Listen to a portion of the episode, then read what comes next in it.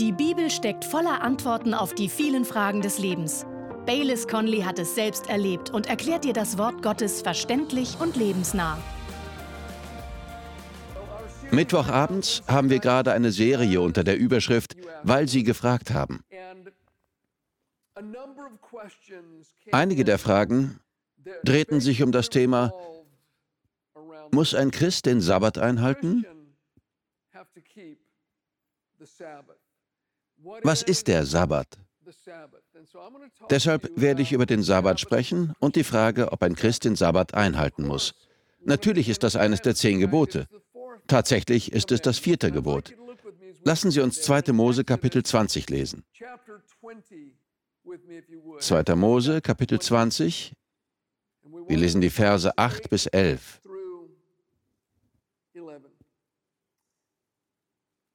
Das ist Gebot Nummer 4 in Vers 8 von 2. Mose 20. Denke an den Sabbattag, um ihn heilig zu halten. Sechs Tage sollst du arbeiten und all deine Arbeit tun, aber der siebte Tag ist Sabbat für den Herrn, deinen Gott.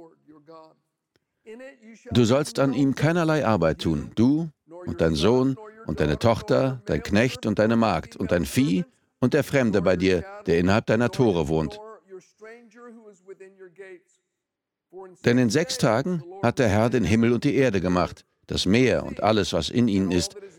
Und er ruhte am siebten Tag, darum segnete der Herr den Sabbattag und heiligte ihn. Natürlich ist das ein Hinweis auf die Schöpfungsgeschichte in 1. Mose. Denke an den Sabbattag, um ihn heilig zu halten.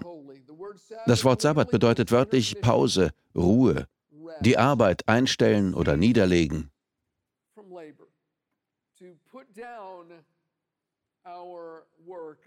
Das Wort heilig bedeutet, zieh dich zurück für Gott. Und er sagte, denke an den Sabbattag und widme ihm Gott. Fassen Sie den Entschluss, an einem von sieben Tagen die Arbeit niederzulegen und einfach Gott zu genießen, ihn anzubeten und über seine Werke und Worte nachzudenken. Ein Tag muss für körperliche Erholung und geistliches Training ausgesondert werden. Der Sabbat diente zwei Zwecken. Erstens, er gewährte den Menschen einen Tag körperlicher Ruhe, was ihrer Gesundheit förderlich war. Beachten Sie, dass dieses Recht für den niedrigsten Diener wie auch für die Reichen galt. Es galt für alle. Zweitens, der Tag musste Gott gewidmet werden. Ein Tag für Ruhe und Besinnung, an dem sie nicht arbeiteten, sondern Gott anbeteten. Dieses Gebot wurde von den Juden sehr, sehr streng befolgt. Doch damit gingen sie weit darüber hinaus, was Gott je beabsichtigt hatte. Der Sabbat verwandelte sich buchstäblich in ein gesetzliches Labyrinth menschlicher Interpretationen und Pflichten, das nichts mit wahrem geistlichen Nutzen oder geistlicher Realität zu tun hatte. Tatsächlich wurde das so schlimm, dass Gott im ersten Kapitel von Jesaja sagte: Ich hasse euren Sabbat, weil er sah, was sie daraus gemacht hatten. Die jüdischen Schriftgelehrten fügten diesem Gebot so viele Definitionen und Vorschriften hinzu, dass der eigentliche Zweck verändert wurde. Sie sagten beispielsweise, dass es am Sabbat verboten sei zu arbeiten. Da stellt sich die Frage, was ist Arbeit? So teilten sie die Arbeit in 39 verschiedene Gruppen ein, von denen jede noch unendlich weiter untergliedert werden konnte. Eine davon lautete, dass es verboten war, eine Last zu tragen. Doch da kam die Frage auf, darf ein Mann oder eine Frau ihr Kind hochheben? Nun, ein Kind ist keine Last. Aber was ist, wenn das Kind einen Stein in der Hand hält? Denn auch wenn das Kind keine Last ist, ist doch der Stein eine Last. Man durfte am Sabbat weder Kranke heilen noch Verletzten helfen. Man konnte Maßnahmen ergreifen, damit es ihnen nicht noch schlechter ging, aber man durfte nichts tun, um sie zu heilen oder ihr Befinden zu verbessern. Die Schriftgelehrten arbeiteten all diese Vorschriften minutiös aus und die Pharisäer zwangen alle, sie zu befolgen. Kein Wunder, dass Gott sagte, ich hasse euren Sabbat. Als Jesus auf der Bildfläche erschien, schilderte er den Menschen das wahre Wesen des Sabbats aus Gottes Sicht.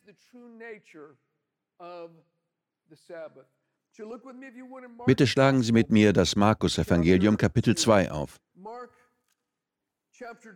Wir werden dort einige Verse lesen. Markus 2, wir beginnen ab Vers 23.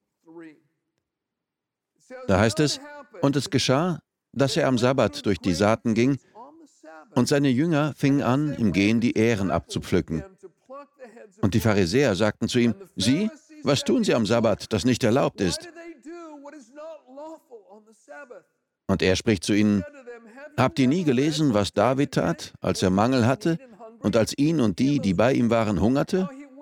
Wie er in das Haus Gottes ging, zur Zeit Abjatas, des Hohenpriesters, und die Schaubrote aß, die außer den Priestern niemand essen darf, und auch denen gab, die bei ihm waren.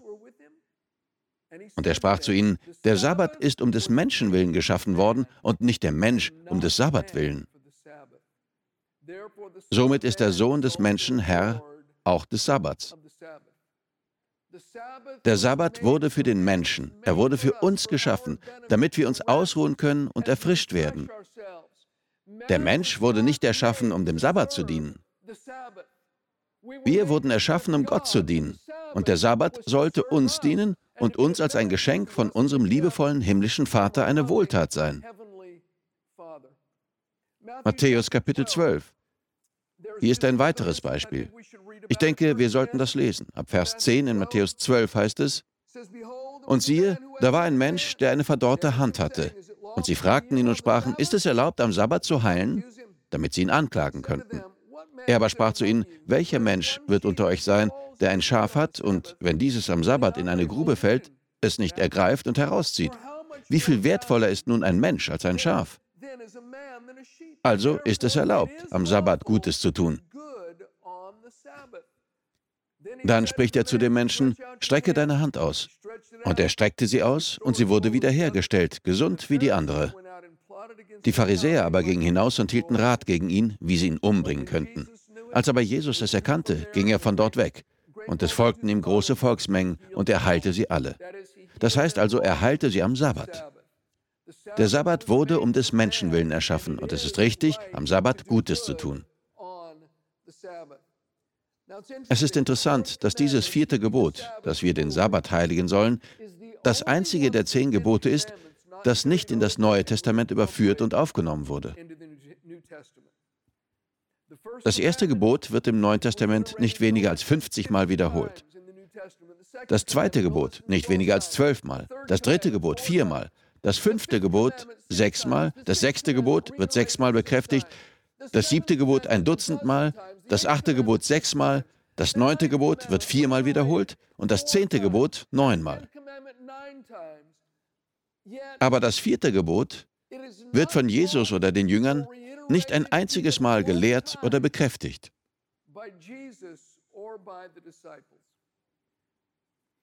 Bitte hören Sie sich die folgenden Verse an. Kolosser Kapitel 2, Verse 16 und 17. Die lauten, Niemand soll euch also Vorhaltungen machen wegen dem, was ihr esst oder trinkt oder was ihr an den Festen, am Neumondstag oder am Sabbat tut. Das ist doch alles nur ein Abbild und ein Schatten der Dinge, die Gott angekündigt hatte und die in Christus Wirklichkeit geworden sind.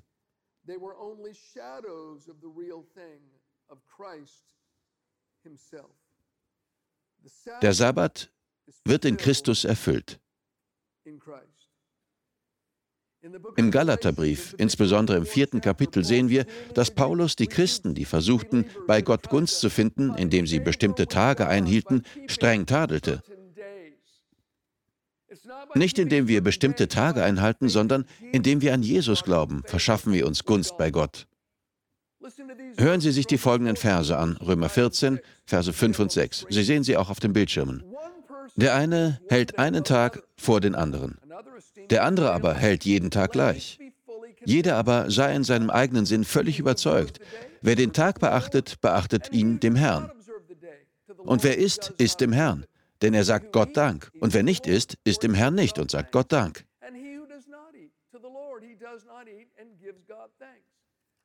Wählen Sie Ihren Tag. Jeder Tag ist heilig, wenn wir gerettet sind. Hören Sie mir jetzt gut zu. Obwohl wir nicht den jüdischen Sabbat einhalten, sollten wir uns dennoch einen Tag Zeit nehmen, um uns auszuruhen und Gott anzubeten. Für Christen sind die Sabbatregeln tot, aber die Prinzipien des Sabbats bestehen nach wie vor. Sie sehen Gottes Vorbild in 1. Mose, das in 2. Mose Kapitel 20 aufgegriffen wird. Er ruhte am siebten Tag. Das war lange vor dem Gesetz. Und wenn Gott über dieses Thema spricht, verweist er uns auf den Ursprung. Gott ist allmächtig. Er ruhte nicht, weil er müde war. Gott brauchte keine Ruhepause. Er tat es, um der Menschheit für alle Zeit ein Vorbild zu geben.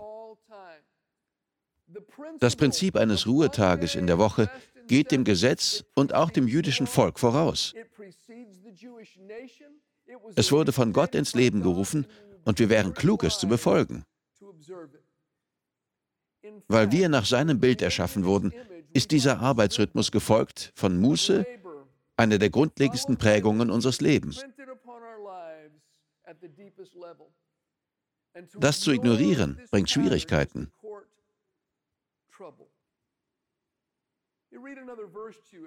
Lassen Sie mich Ihnen noch einen weiteren Vers vorlesen. 2. Mose, Kapitel 23.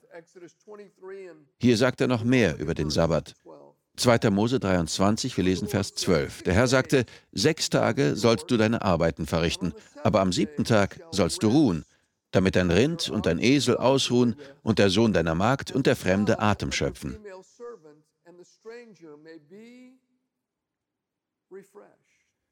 Sagen Sie alle Atem schöpfen. Sehen Sie, der Sabbat wurde für den Menschen erschaffen. Es geht darum, sich zu erholen und neue Kraft zu tanken. Wir sollen uns von der vergangenen Woche erholen und neue Kraft für die Woche tanken, die vor uns liegt. Unsere Gesundheit leidet ohne diesen einen Ruhetag.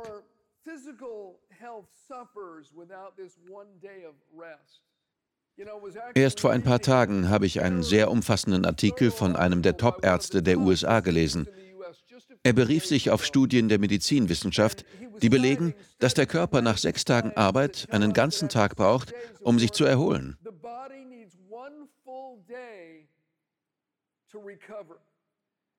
Nachdem sie Millionen für die Forschung ausgegeben haben, fanden sie heraus, dass die Produktivität eines Menschen in seinem Job abnimmt, wenn er sich nicht mindestens an einem von sieben Tagen ausruht. Sie hätten sich Millionen von Forschungsgeldern sparen können, wenn sie einfach die Bibel gelesen hätten. Gott ist so viel weiser als wir. Er hat unseren Körper erschaffen und er weiß, was dieser braucht, um Höchstleistungen zu bringen. Der Sabbat ist Gottes Geschenk an uns.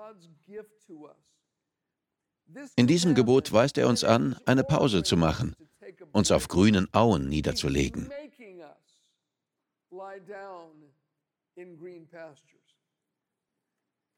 Zeit ist das kostbarste Gut, das wir haben. Im Gegensatz zum Geld kann die Zeit, wenn sie vergangen ist, nicht zurückgewonnen oder ersetzt werden. Tatsächlich sind unsere Versuche, uns mehr Zeit zu schaffen, oft kontraproduktiv.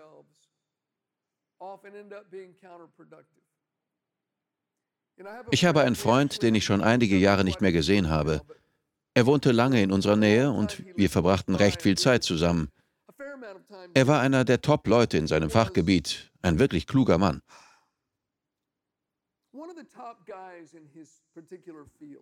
Er hatte eine reizende Frau und reizende Kinder. Er liebte Jesus und tat sein Bestes, um voranzukommen und für seine Familie zu sorgen, wie es die meisten von uns tun. Wir denken an die Zukunft. Er arbeitete in verschiedenen Firmen, aber in der letzten, in der er beschäftigt war, boten sie ihm eine sehr hohe leitende Position an, die mit einer Gehaltserhöhung von 10 Prozent verbunden war. Seine Familie konnte das Geld gut gebrauchen und so nahm er die Stelle glücklich an. Allerdings lag seine Arbeitszeit jetzt zwischen 50 und 70 Stunden pro Woche.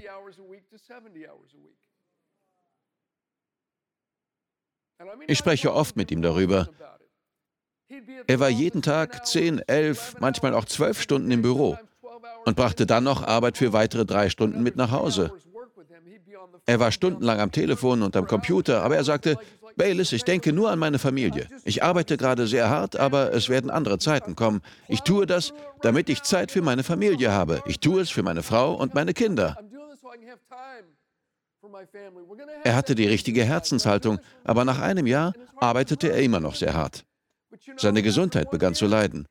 Auch nach zwei Jahren arbeitete er noch 70 Stunden die Woche und brachte Arbeit mit nach Hause, was schließlich sein Familienleben beeinträchtigte. Drei, vier, fünf, sechs Jahre vergingen und sie verlangten immer noch mehr. Ich glaube, er wurde noch mehrmals befördert, aber im Wesentlichen bedeutete das nur mehr Arbeit.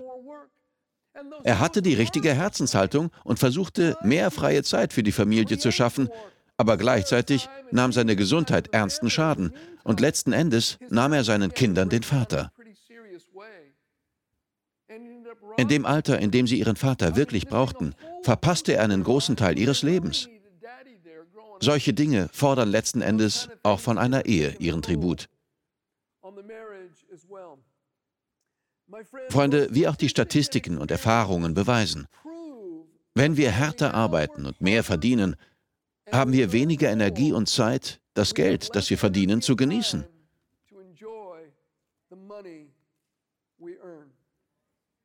60 Prozent der erfolgreichen Berufstätigen sagen, dass sie unter chronischem Stress und Depressionen leiden.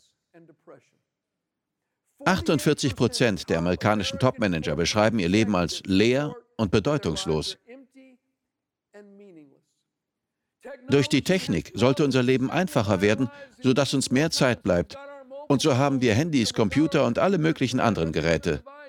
Doch anstatt unsere Arbeit zu reduzieren, haben sie zum Gegenteil geführt. Noch mehr Arbeit. Sie ermöglichen es uns, unsere Arbeit überall, wo wir hingehen, mitzunehmen und ohne Pause zu arbeiten. Und das ist nicht gesund. Jetzt haben wir unsere Arbeit immer bei uns. Wir führen Telefonkonferenzen auf dem Weg zur Arbeit. Wir führen Telefonkonferenzen auf dem Weg von der Arbeit nach Hause und auch während des Urlaubs. Die Arbeit ist immer dabei.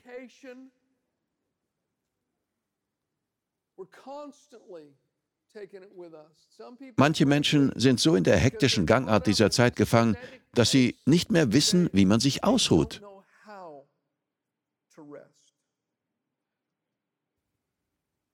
Ich habe einen Freund, der genauso hart arbeitet wie alle anderen, die ich kenne. Meine Frau und ich machten einen kurzen Urlaub, aber ich hatte noch zusätzlich fünf oder sechs Tage frei. Ich wollte wegfahren und einiges an Schreibarbeit und ähnliches erledigen, aber ich sorgte mich um meinen Freund und sagte, Schatz, wenn es für dich in Ordnung ist, würde ich ihn gerne mitnehmen. Sie sagte, okay, tu das. Also rief ich ihn an und sagte, hey, ich mache einen Kurzurlaub und möchte, dass du mitkommst. Er sagte, okay. Wir verbrachten sechs Tage zusammen. Wir hatten ein Zweibettzimmer in einem hübschen alten Haus und es war sehr ruhig dort. Nach 15 Minuten sagte er, okay, was steht auf dem Plan? Was machen wir heute? Wie sieht das Programm für heute aus? Was machen wir? Was ist der Plan? Er war voller nervöser Energie. Ich sagte, gib mir deine Uhr. Er sagte, was? Ich sagte, gib mir deine Uhr, nimm sie ab. Er nahm sie ab und ich öffnete eine Schublade, warf sie hinein und sagte, du darfst sie sechs Tage lang nicht anfassen.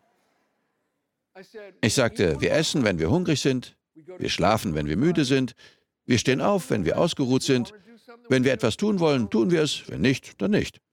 Mann. Die ersten zwei Tage war er so nervös. Es war furchtbar, in seiner Nähe zu sein. Er wusste einfach nichts mit sich anzufangen. Was tun wir? Kann ich meine Uhr haben? Nein, deine Uhr bleibt in der Schublade. Etwa am dritten Tag kam er in die Spur und passte sich an das Programm an. Als wir am letzten Tag nach Hause fuhren, sagte er, Baylis, danke. Du hast mir beigebracht, wie man sich ausruht. Er sagte, ich wusste nicht mehr, wie das geht. Ich wusste nicht mehr, was es bedeutet, eine Pause einzulegen. Ich habe immer meine Arbeit dabei.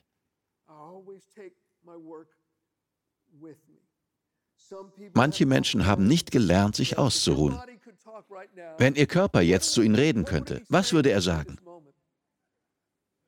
Schalte einen Gang runter. Mach eine Pause. Wenn wir uns weiterhin weigern, mit Gottes Gesetzen für den richtigen Umgang mit unserem Körper zu sorgen, gehen wir zunehmend das Risiko von Störungen ein. Die Maschinerie wird kaputt gehen. Wussten Sie, dass Gott unter dem alten Bund sogar eine Sabbatruhe für das Land festlegte? Er gebot sie. Jedes siebte Jahr. Er sagte, sechs Jahre in Folge sollt ihr säen und ernten. Im siebten Jahr, sagte Gott, sollt ihr nicht säen und ernten. Ihr könnt die Früchte essen, die noch da sind, aber geht nicht hinaus und erntet, wie ihr es normalerweise tut. In jedem siebten Jahr bekommt das Land eine Sabbatruhe. Sie können die Geschichte lesen, sie steht an mehreren Stellen in der Bibel. Das Volk Israel missachtete, was Gott sagte. Sie wussten es besser als Gott. Und was passierte? Sie wurden von dem Feind als Gefangene nach Babylon gebracht und Gott sagte, sie mussten dort bleiben, bis das Land seine Sabbatruhe bekommen hatte. Und das waren 70 Jahre. Das entsprach der Sabbatruhe, die das Land nicht gehabt hatte. Freunde, das ist ein Bild. Gott sagt uns etwas. Wenn wir Gottes Prinzipien missachten, laufen wir Gefahr, in die Hände des Feindes zu gelangen und wegen einer ruinierten Gesundheit eine Zwangspause einlegen zu müssen. Denken Sie einmal darüber nach. Gott selbst ruhte am siebten Tag. Arbeitssucht kann schwerwiegende Folgen haben. Ihre toxischen Früchte sind Herzerkrankungen, Bluthochdruck, Depressionen und mehr. In Japan gibt es ein Wort dafür, Karoshi, Tod durch Überarbeitung. Das ist die Ursache für 10% der Todesfälle von Männern in Japan.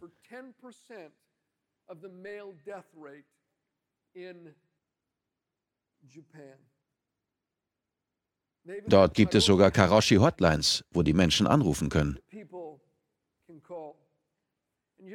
Es geht nicht nur darum anzuerkennen, dass Gottes Weisheit größer ist als unsere Weisheit. Es geht nicht nur darum, dass wir uns dieser Tatsache fügen, indem wir sein Sabbatprinzip befolgen. Es ist auch, und das ist sehr wichtig, eine Sache des Glaubens. Vertrauen wir ihm? Glauben wir, dass er uns angemessen versorgt, ohne dass wir zu viel arbeiten? Glaube ich das? In 2. Mose 34, Vers 21 sagte Gott, sechs Tage sollst du arbeiten, aber am siebten Tag sollst du ruhen. Auch in der Zeit des Pflügens und in der Ernte sollst du ruhen. Gott sagte, hey, auch wenn es heißt, alle Mann an Deck. Gut, die Trauben sind reif, die Früchte sind reif und wir denken, wir müssten sie einbringen. Während der Ernte ruhen? Du nimmst mich voll auf den Arm. Nein, wir arbeiten sieben Tage in der Woche und wir arbeiten auch nachts. Gott sagte, nein, tut ihr nicht. Nicht einmal während der Ernte. Wir alle haben diese Ernte. Dinge, die wir jetzt tun müssen. Wir müssen das Eisen schmieden, solange es heiß ist. Vertrauen wir Gott? Wir danken dir fürs Zuhören. Weitere Predigten sowie eine tägliche Andacht von Baylis findest du kostenlos auf baylis-conley.de. Gott segne dich.